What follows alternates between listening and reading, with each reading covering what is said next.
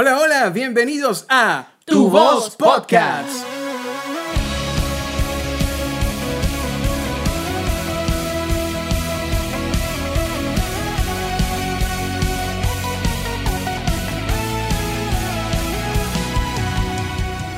En el episodio de hoy vamos a estar hablando sobre un tema que fue sugerido por uno de nuestros oyentes. Eh, los muchachos y yo cuando lo leímos nos pareció súper interesante, sentimos que era del Señor, así que enos aquí. Vamos a empezar y te recuerdo que tú puedes hacer lo mismo, tú puedes ir a nuestras redes sociales, sugerirnos, comentarnos, hacernos llegar tus impresiones y eh, nosotros vamos a tomarte en cuenta, saludarte, mencionarte y grabar un episodio en el cual hablemos de tu sugerencia. Así que estoy aquí con Bernardo, con Dainibet, con mis compañeros como de costumbre y les comparto. El tema que nos pidieron hablar fue el siguiente. ¿Qué puedo hacer? ¿Qué puedo hacer si estoy en una congregación en la cual no creen algo de la misma forma en la que yo la creo o también este, viceversa. Si estoy en una congregación en la que creen y practican algo que yo no necesariamente creo. ¿Qué dicen? ¿Ese tema es interesante? Wow, de hecho demasiado interesante, creo que bastante, bastante, puede generar hasta polémica, no sé.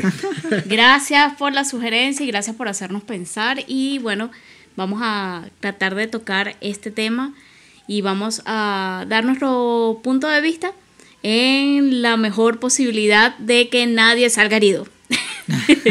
vamos a tratar lo posible. ¿Y qué tal si nos vamos primero a una cita bíblica a ver qué nos dice la palabra el manual de vida? Así está, Nivet. Bueno, allí creo que Carlos tiene el versículo bíblico clave en esta vida. Bueno, sí, apenas en el momento instantáneo en el que leí esa sugerencia, eh, me pareció, me pareció, me vino a la mente eh, todo el capítulo de Romanos 14, porque precisamente habla de eh, diferencias en lo que creemos. sabemos, bueno, hablando un poquito del, del, contexto, sabemos que Pablo lo escribe para aquellos este, creyentes que eh, recuerden que el cristianismo comenzó por el pueblo judío, entonces había algunos judíos que querían eh, imponer sus costumbres, su cultura a eh, gente no judía, a los gentiles. Y entonces, bueno, está el tema de los alimentos, los que son puros, los que son impuros. Y había personas que estaban acostumbradas a comer alimentos que normalmente para el pueblo judío son impuros, pero realmente las personas no podían ver qué tenía eso de malo. Eh, y, era una fricción constante, ¿no? Entonces, el que comía ciertos alimentos impuros lo, era considerado como alguien débil, eh, pero para esa persona que comía los alimentos, el que no comía más bien era el, débil porque se sentía que algo físico podía eh, alejarlo de Dios. Entonces, esa, esa fricción de, que encontramos en el primer siglo y que yo creo que todavía hoy eh, de formas distintas, pero que en esencia o en principio muy similares las encontramos en muchas congregaciones, ¿no? Bueno, sí, así es. Creo que este, este tema es fuerte en, algunos sentidos, aunque si nosotros lo vemos desde el punto de vista del respeto a cada una de las posiciones o posturas, creo que no es tan fuerte tampoco, ¿ok? Eh, pero bueno, bien lo dice Romanos 14, en Romanos 14 había problemas con qué, se podía comer, qué no se podía comer, qué se podía beber y qué no se podía beber. Obviamente que esto partía de la cuestión del judaísmo, eh, de lo que era la ley mosaica, donde se hablaba acerca de que no se podían comer ciertos tipos de animales, que no se podía beber cierto tipo de cosas, que no se debía incluso este, compartir con cierto tipo de gente. Entonces, creo el día de reposo también. El día de reposo. Y que son prácticas que todavía conservan algunas líneas cristianas y que eh, además de esas prácticas o de esos tipos de polémicas, eh, muchas otras iglesias también comparten o hacen otro tipo de cosas. Por ejemplo, hay iglesias donde se puede tomar eh, vino hay otras iglesias donde no se puede tomar vino, hay iglesias donde se puede adorar, otras iglesias no permiten la adoración, hay iglesias donde se pueden manifestar los dones del Espíritu, hay iglesias que no lo aceptan, de hecho hay iglesias que no aceptan los milagros hoy en día, hay otras iglesias que sí aceptan los milagros, o sea, qué cantidad de cosas uno puede encontrar. Pero fíjate algo, ¿no, Carlos? Hay algo Hay iglesias que no permiten hombres danzarines. bueno, pero eso es válido. También hay, iglesias que hacen eso, ¿no? Pero fíjate algo. Una vez me gustó eh, algo que dijo una persona que era acerca de las doctrinas, ¿no? Y que hay doctrinas que son fundamentales y hay doctrinas que son simplemente generales. ¿ok? El fundamento de la Biblia no puede cambiar, obviamente. O sea, no podemos no puede venir una iglesia a decir Cristo no murió porque ya se está saliendo del fundamento de la Biblia. Pero ya cuando caemos en si te puedes poner pantalón, si te puedes poner falda, si puedes este, hacer algo o no lo puedes hacer, eh, es allí donde uno tiene que empezar a, visualizar realmente que, que se puede o no. Si los hombres pueden tener el cabello largo o no de hecho, incluso hasta los mismos se, presenta el, dilema, pueden usar ah, zarcillos. tatuajes. tatuajes. Eh, Puedes tomar agua estando en el altar o no. Hay congregaciones donde no permiten eso. Mentira. Donde tienes que salir del altar, tomar agua y regresar porque el altar es un lugar sagrado Fíjate, hay congregaciones donde te miden la, el, largo. el largo de la falda, a ver si está en el largo apropiado de la falda Incluso hay congregaciones donde puede, las, mujeres no se pueden pintar eh, las uñas o pintar la, boca. Incluso es más, más, tremendo porque hay, habían unas corrientes doctrinales donde no permitían usar el desodorante. en serio. Oye, yo sé que dijimos que íbamos a ser neutrales, pero wow. bueno, pero yo creo que... que la palabra aquí, y buscándolo en el diccionario, creo que es una cultura de cada congregación, más allá de la doctrina fundamental que es eh, Dios vino en, la forma de Jesús, murió por nosotros, resucitó y ese es nuestro fundamento. Pero también hay una cultura que va más allá de todo eso, que es humana. Y buscando el concepto, cultura se refiere, y, cuando lo diga, imagínense dónde están ahorita. Es, se refiere al conjunto de bienes materiales y espirituales de un grupo social transmitido de generación en generación a fin de orientar las prácticas individuales y colectivas. Incluye lengua, procesos, modo de vida, costumbres, tradiciones, hábitos, valores, patrones, herramientas y conocimientos. Se parece mucho a lo que cada congregación tiene, ojo, fuera de lo que es la doctrina fundamental. Sí. Así hacemos las cosas aquí, chicos. Exacto. De generación en generación así ha sido siempre. Y tú sabes qué pasa, que todo esto sucede es cuando muchas personas apartan la sencillez del Evangelio y empiezan a colocarle cosas como, como bien lo decía eh, nuestro bien amigo Dante Gebel, él decía algo muy importante, que cuando tú quieres cambiar ya la sencillez del Evangelio y añadirle algo más, por ejemplo, el típico caso, ¿cómo puede ser salva las personas? El típico caso es ese. Ah, no, no puede ser tan sencillo. La salvación se pierde o no se pierde. Sí, pero no puede ser tan sencillo salvarse. O sea, Jesús dice, si tú crees en mí de corazón y me confiesas, literalmente eres salvo. Ahora, la cuestión está en que cuando ya queremos agregarle algo más, no, mira, tienes que ser salvo si te pones bien, si te vistes bien, tienes que ser salvo. Tienes que pasar tanto tiempo. Tienes que pasar tanto tiempo, ¿ok? Aunque Santiago nos dice que la fe tiene que revelar nuestras obras también, porque si no es fe muerta, ¿ok? Pero ¿qué tipo de obras? ¿Qué tipo de obras se puede... Tremenda obra. ¿Qué tipo de obra puede salir de allí? O sea, ¿cuál es realmente... Eh, eh, es, cultural o es una obra realmente que viene del espíritu, que se produce del espíritu, es un fruto o es algo que está porque la palabra también nos dice que por nuestros frutos nos vamos a conocer, pero no vamos a conocer con respecto a qué. Se supone que la gente debería ver al Jesús sencillo, normal, que eh, nosotros vemos. Eh, recientemente salió una por inteligencia artificial, un artista holandés que este, hizo el rostro de Jesús comparado con, con la época y los rasgos. Y hubo una persona que comentó, no, es que Jesús no es así. Jesús no pudo haber sido así porque Jesús es hermoso y porque Jesús era bueno y eh, esa persona es muy morena y fue como, ah, ¿qué tiene que ver lo de afuera con lo de adentro? nazi, pues. ¿Qué tiene que ver Jesús eh, que, eh, como se veía a lo que él vino a hacer, a lo que vino a expresar? Sí, de hecho, bueno, eso es interesante. Hasta el propio Jesús no lo han adaptado eh, sus facciones a facciones que no eran del lugar donde él estaba. ¿Ok? O sea, ver un Jesús catire con ojos azules, O wow. sea, no, no, no, no. O sea, eh, en la región árabe no es así. La gente lleva mucho sol, es de pie, de tez oscura, Sí. por el sol del desierto. No es tan oscura la- eh, eh, su piel, pero eh, sí es algo, es algo parecido al mestizaje, pero no, no sé cómo, qué color, esa tonalidad, pero es una tonalidad morena, sus ojos hasta son oscuros, ¿sí? Tienden a hacerlo la mayoría. tienden a ser en su mayoría oscuros.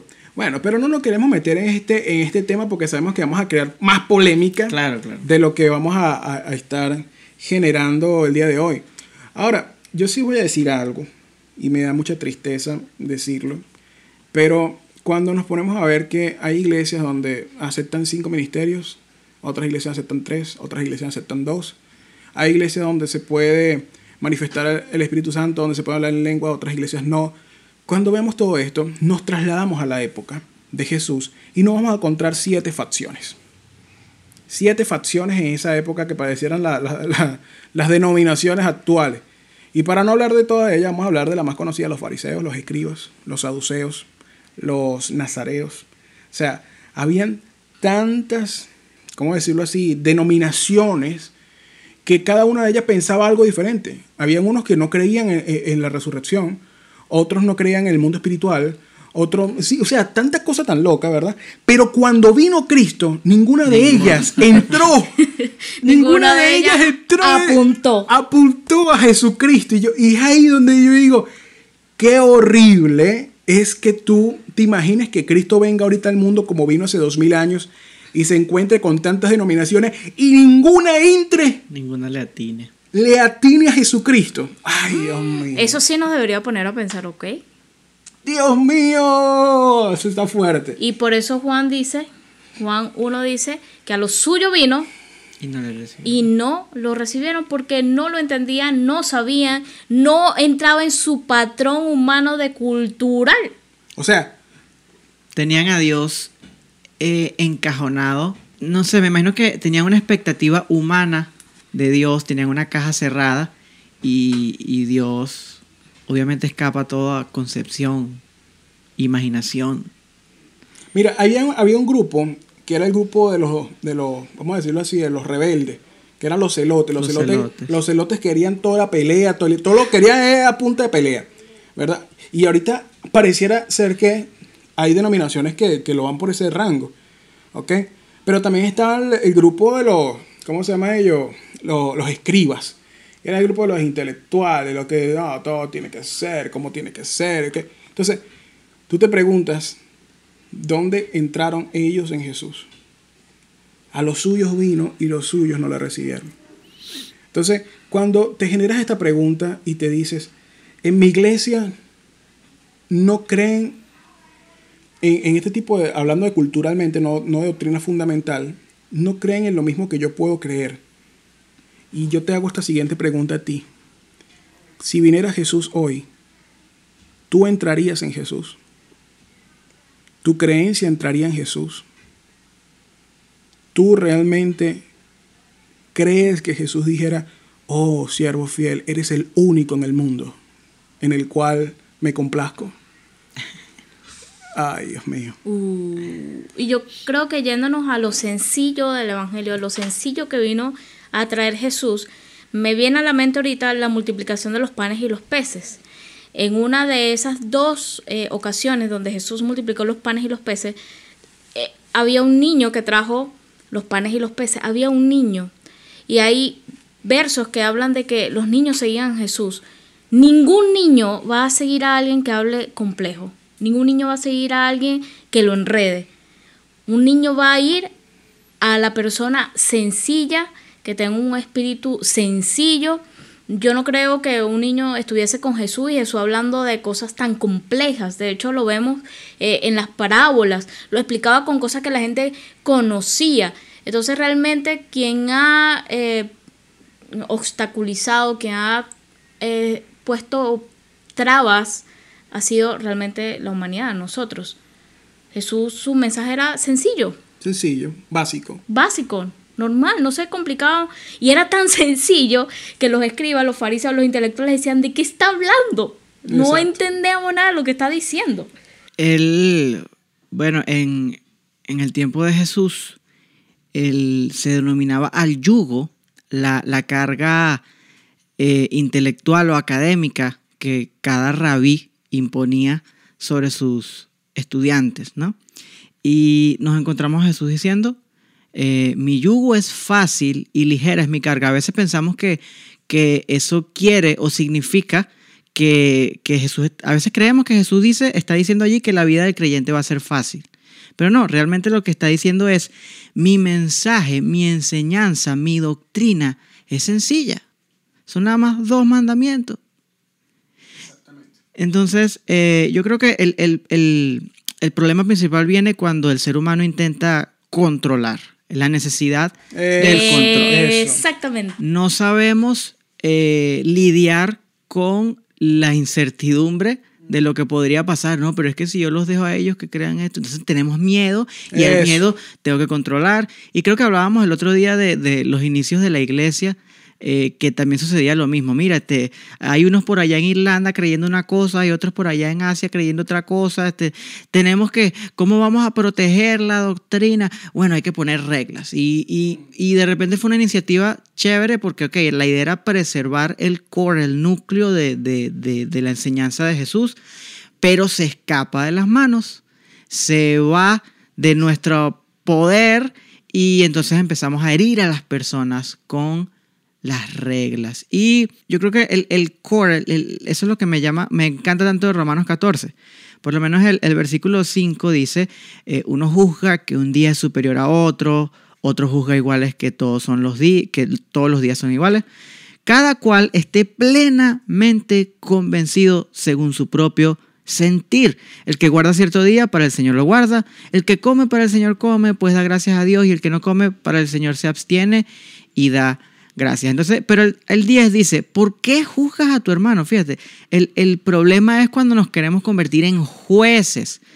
Tú para juzgar tienes que sentirte de alguna forma superior al otro. Y si te estás sintiendo superior al otro, a quien te crees capaz de juzgar, entonces no estás aplicando la enseñanza de Cristo, ni te estás poniendo de último, ni estás poniendo como prioridad el servicio ni el amor. Sí, tú sabes que hay algo interesante, ¿no? Que es que hay veces que nosotros no entendemos por qué, por qué suceden cosas. ¿ok? Por ejemplo, puede ser o darse el caso que en alguna oportunidad una iglesia fue abierta en un lugar donde la gente bebía mucho, donde había muchos borrachos. Y el pastor tomó la decisión de que en su iglesia no podían beber para cuidar a que la gente no reincidiera en la borrachera. Ahora bien, Vino otro que no conoce esa historia y creyó que esa era una doctrina. ¿Me explico? Era una doctrina de no beber o no ingerir licor. ¿Ok? Pero cuando te vas a la Biblia, la doctrina es no te emborraches. ¿Ok? Entonces, ¿qué sucede? Porque este pastor tomó la determinación en un momento sobre una circunstancia, sobre un lugar, entonces se crea una doctrina futura sobre eso. ¿Me explico? Es un ejemplo. O en otro ejemplo puede ser sobre el tipo de vestimenta. El tipo de vestimenta puede ser lo mismo. En un lugar las personas se vestían indecorosamente, ¿verdad? Usted ya pasaba en Corinto. Exacto. Entonces se tomó la decisión por esa circunstancia de ajustar el código de vestimenta. Entonces ya se volvió es una doctrina, ¿ok?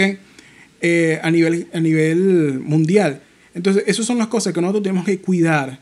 Nosotros tenemos que saber por qué hay decisiones que se toman en ciertos lugares, medidas normativas que se toman a nivel local, las cuales no podemos convertirlas en doctrinas universales. ¿Sí me explico? Eso me hizo recordar a, hay un cuento, yo soy malo para recordar bien los cuentos, pero si ustedes se lo saben mejor, me corrigen. Eh, una, una señora que creo que era, hacía un, pasticho, una comida, y, ella tenía la, masa o, todo completo y, de repente lo picaba y cocinaba primero una parte y luego la segunda parte. Entonces su hija le pregunta, ay mamá, ¿y tú por qué lo haces así? No, así tiene que hacerse porque así lo hacía eh, mi mamá. Ah, ¿y por qué ella lo hacía así? No, porque así lo hacía su mamá.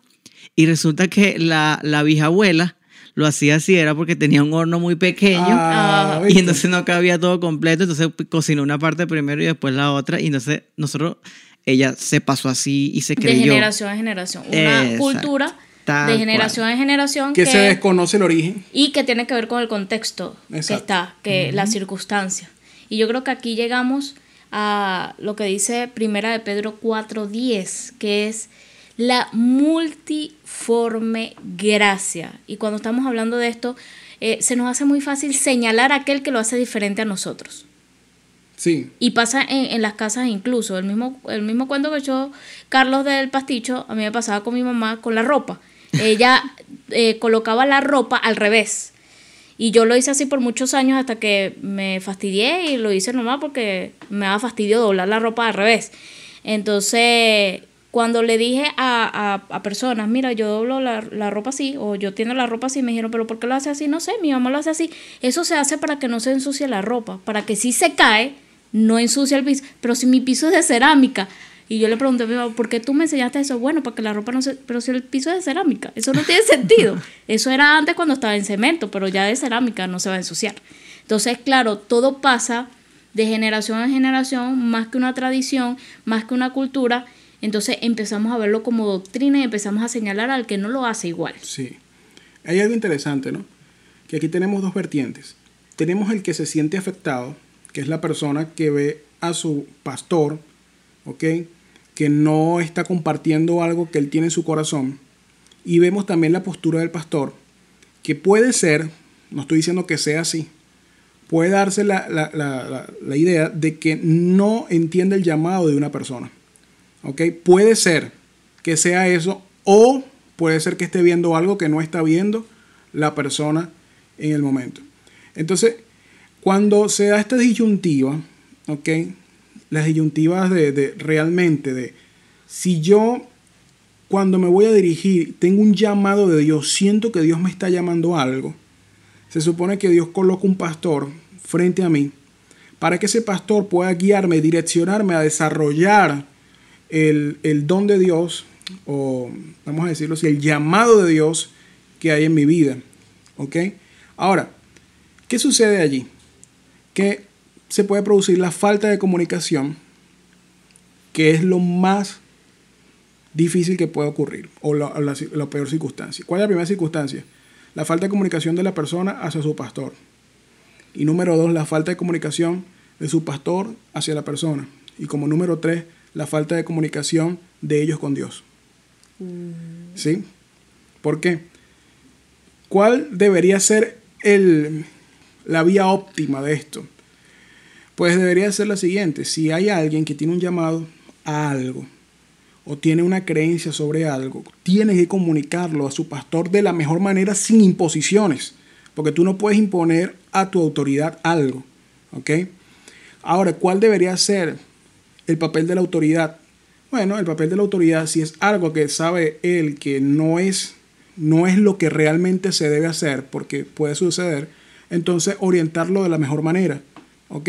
O como número dos, si es algo que ve que está produciéndose en el corazón de una persona que viene de Dios, orarle a Dios para ver cómo canalizar ese llamado que tiene alguien en su vida. ¿ok? No es fácil ser el pastor de un Pablo de Tarso.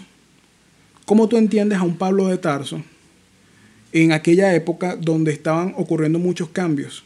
Donde habían 12 apóstoles, venga uno y diga que ha sido llamado apóstol por Jesucristo, ¿Y quién lo ungió? ¿Y quién, lo, quién le dijo? ¿Sí me explico? O sea, no es fácil ser un pastor de un Pablo, de un Saulo, que simplemente no sabes cómo encajar. Es que tuve una visión el tema de la visión. ¿Tuviste una visión? ¿Te creo la visión o no te la creo?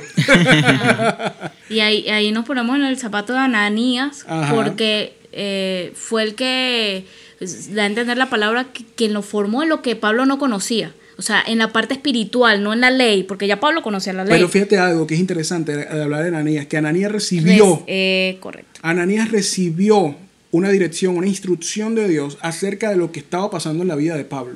Pero tuvo que- estar en la presencia de Claro, Dios. porque si no, no entiende, no entiende qué es lo que está pasando en la vida de un Pablo. Y aún con miedo, ojo, porque Ananías aún con miedo dijo, sí Señor, yo lo voy a hacer. A veces el pastor tiene miedo de orientar a la persona, quizás porque, mira, puede ser más grande que yo, puede llegar y lograr más cosas que yo, o puede ser una influencia para, para la iglesia también. Entonces, ese miedo, ese temor hay que dejarlo porque la palabra dice, y lo dice Juan el Bautista de Jesús, yo tengo que menguar para que crezca Jesús. Así cada pastor debería ser una plataforma para que los que están este, formando puedan llegar más allá Exactamente. y puedan alcanzar más allá de lo que está haciendo el pastor ¿Y cuál es el papel? o el líder. El papel de la persona que está ahí.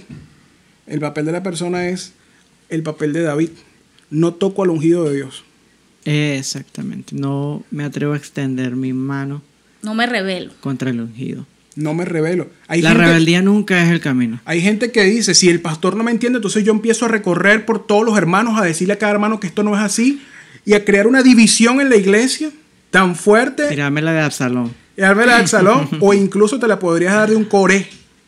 Oye, peor. Que y te termina siendo la peor. Sí, Y, la palabra condena tanto esto que dice que no es bueno aquel que causa disensiones ni divisiones. Lo condena en la palabra varias Sí. veces, no una vez, varias veces. Entonces hay que tener cuidado con las palabras que soltamos y un peligro en las relaciones humanas que es la obviedad. O sea, para mí es obvio que el pastor tiene que saber qué es lo que yo voy a hacer. No, no, no. Si no lo comunica, el pastor puede ser todo, pero adivino no, no, no lo es. Sí, el, bueno, volviendo a Romanos 14, porque de verdad este capítulo, eh, lea Romanos 14. Si, si te encuentras en esta situación, ora, lee Romanos 14 y te aseguro que Dios, el Espíritu Santo va a hablar a tu vida. El versículo 13 dice, ya no juzguemos los unos a los otros, nuevamente, insistiendo en que no juzgues. Más bien decide esto, no poner obstáculo o piedra de tropiezo al hermano. Y el 15, porque si por causa de la comida o de X tu hermano se entristece, ya no andas conforme al amor, no destruyas por eso a aquel por quien Cristo murió. Entonces, eh, pero viene algo también interesante acá en el 16. No permitan que se hable mal de lo que para ustedes es bueno. Y ahí te está diciendo lo que decía Bernardo, no te puedes quedar callado tampoco seas un hipócrita. No es cuestión de hipocresía. No es cuestión de, ay, sí, poner la cara y, cambiar el tema. No, es cuestión de, de en amor, con humildad eh, y en el momento, con prudencia, tocar ese tema, exponerlo, manifestarlo, porque eh, dos cosas pueden ocurrir. Eh, o te corrigen y tú abres el entendimiento y cambias tu manera de pensar, o este, te corrigen a ti, o eh, la tercera, no pasa nada, pero pueden practicar el amor y la comprensión y el respeto a pesar de la diferencia, que creo que es el más bonito de los escenarios, por lo menos desde mi punto de vista. No tenemos, yo últimamente he estado este año aprendiendo eso. La idea no es, eh, oye, me voy a sentir súper bien con esos que creen lo mismo que yo y con los que no creen, bueno, este, por decencia los trato y ya.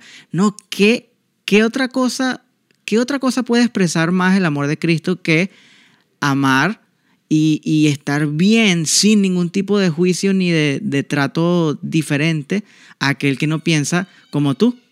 Y no solamente, no solamente dentro de la iglesia, sino también con la gente, con el mundo, con los no creyentes. O sea, yo voy a tratar, eh, es verdad, vamos a tener cierta amor especial por los que pertenecen al cuerpo de Cristo.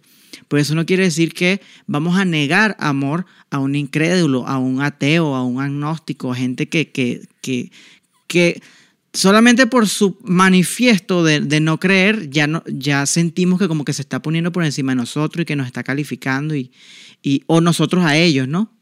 Entonces es como un respeto, un respeto sumo, un respeto sumo.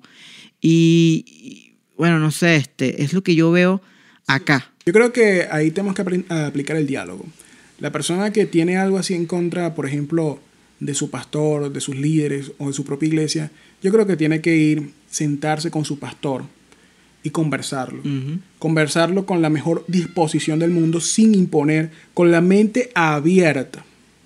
Con la mente abierta a, a recibir más que dar a lo que, lo que están haciendo allí, ¿no? Y eh, es importante algo que yo quiero recomendar. Cuando hay cosas que se, se salen del- de, de nuestro entendimiento, nosotros tenemos que irnos a la luz de la palabra. ¿Qué dice la palabra al respecto? Pero no te la voy a dejar tan fácil. Porque cuando uno se va a la palabra, mucha gente interpreta la Biblia como bien le parece Claro. interpretarla y los versículos como bien le parece eh, interpretarlos. ¿Ok? Entonces, ¿cómo nosotros realmente hacemos? Bueno, primer paso, ir a la luz de la palabra.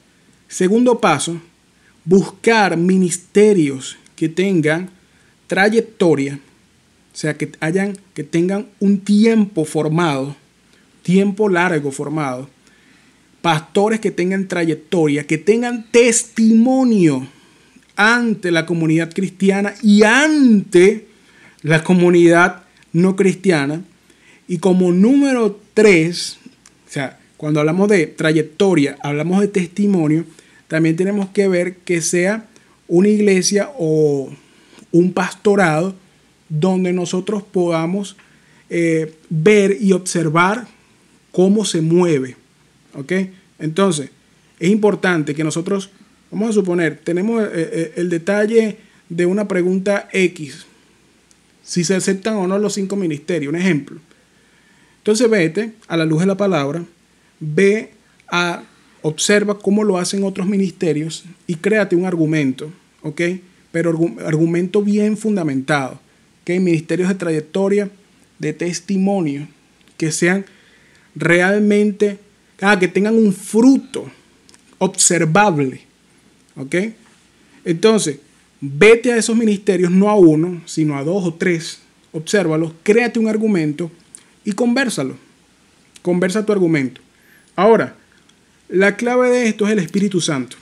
Creo que es importante que destacar que no sea un argumento justificativo, Exacto. sino algo solamente eh, Investigativo, o sea, que sea una eh, investigación. exacto, que no, no crea una fortaleza en base a algo cuyo objetivo sea eh, corregir a los demás ni ganar un debate, sino honesta y genuinamente analizar todo y siempre dando el beneficio, dejando el beneficio de la duda. Exactamente. Porque eh, creo que es el mismo Pablo, no recuerdo ahorita, pero siempre hablamos de este versículo, el que crea que sabe algo, no sabe realmente cómo debería saberlo. Entonces, es. siempre deja el beneficio de la duda. Entonces es una cuestión de que hacer una investigación, me voy a la luz de la palabra, ejemplo, me voy a ver cómo lo hacen ministerios de trayectoria, de testimonio y de fruto, ¿ok? Y voy hacia donde mi pastor le digo, mire pastor, tengo esto, ¿sabe? La palabra me dice esto, y veo que estos ministerios que tienen realmente un fruto, que realmente, como dice la palabra, por sus frutos los conoceréis, veo que esta gente realmente tiene un fruto eh, correcto delante de los ojos de Dios, lo practican de esta manera. Eh, quisiera establecer un diálogo con usted acerca de por qué lo hacemos diferente, por qué lo hacemos distinto, por qué no lo hacemos igual, o por qué no podemos aplicar tal o cual eh, práctica, cultura, algo que tú quieras allí. Conversalo con tu pastor, ¿ok? Pero clave, no impongas. ¿Qué le aconsejarías a aquella persona que hace esto y después de la conversación eh, no se siente amada por su pastor? Bueno, si no te sientes amada por tu pastor, si sientes que no te escucharon, si te sientes rechazado, si el pastor se puso eh, duro en lo que dijo, déjame decirte que el único que puede convencer de pecado, de justicia y de juicio es el Espíritu Santo. Si sientes que no fuiste bien recibido, vaya a la presencia del Espíritu Santo. exponga el caso ante el Espíritu Santo. Y el Espíritu Santo le va a mostrar no nada más a ti, sino a la persona, cuál es el camino que deben de seguir. Si el faraón de Egipto, Dios pudo endurecer su corazón y después ablandarlo a que lo dejaran ir a todo el pueblo, ¿sí? Y ablandar incluso a los egipcios a darle el oro al pueblo, así Dios puede tratar con los corazones de cada persona. Entonces, ¿qué fruto del Espíritu se desarrolla en ti en la paciencia? Paciencia, paciencia.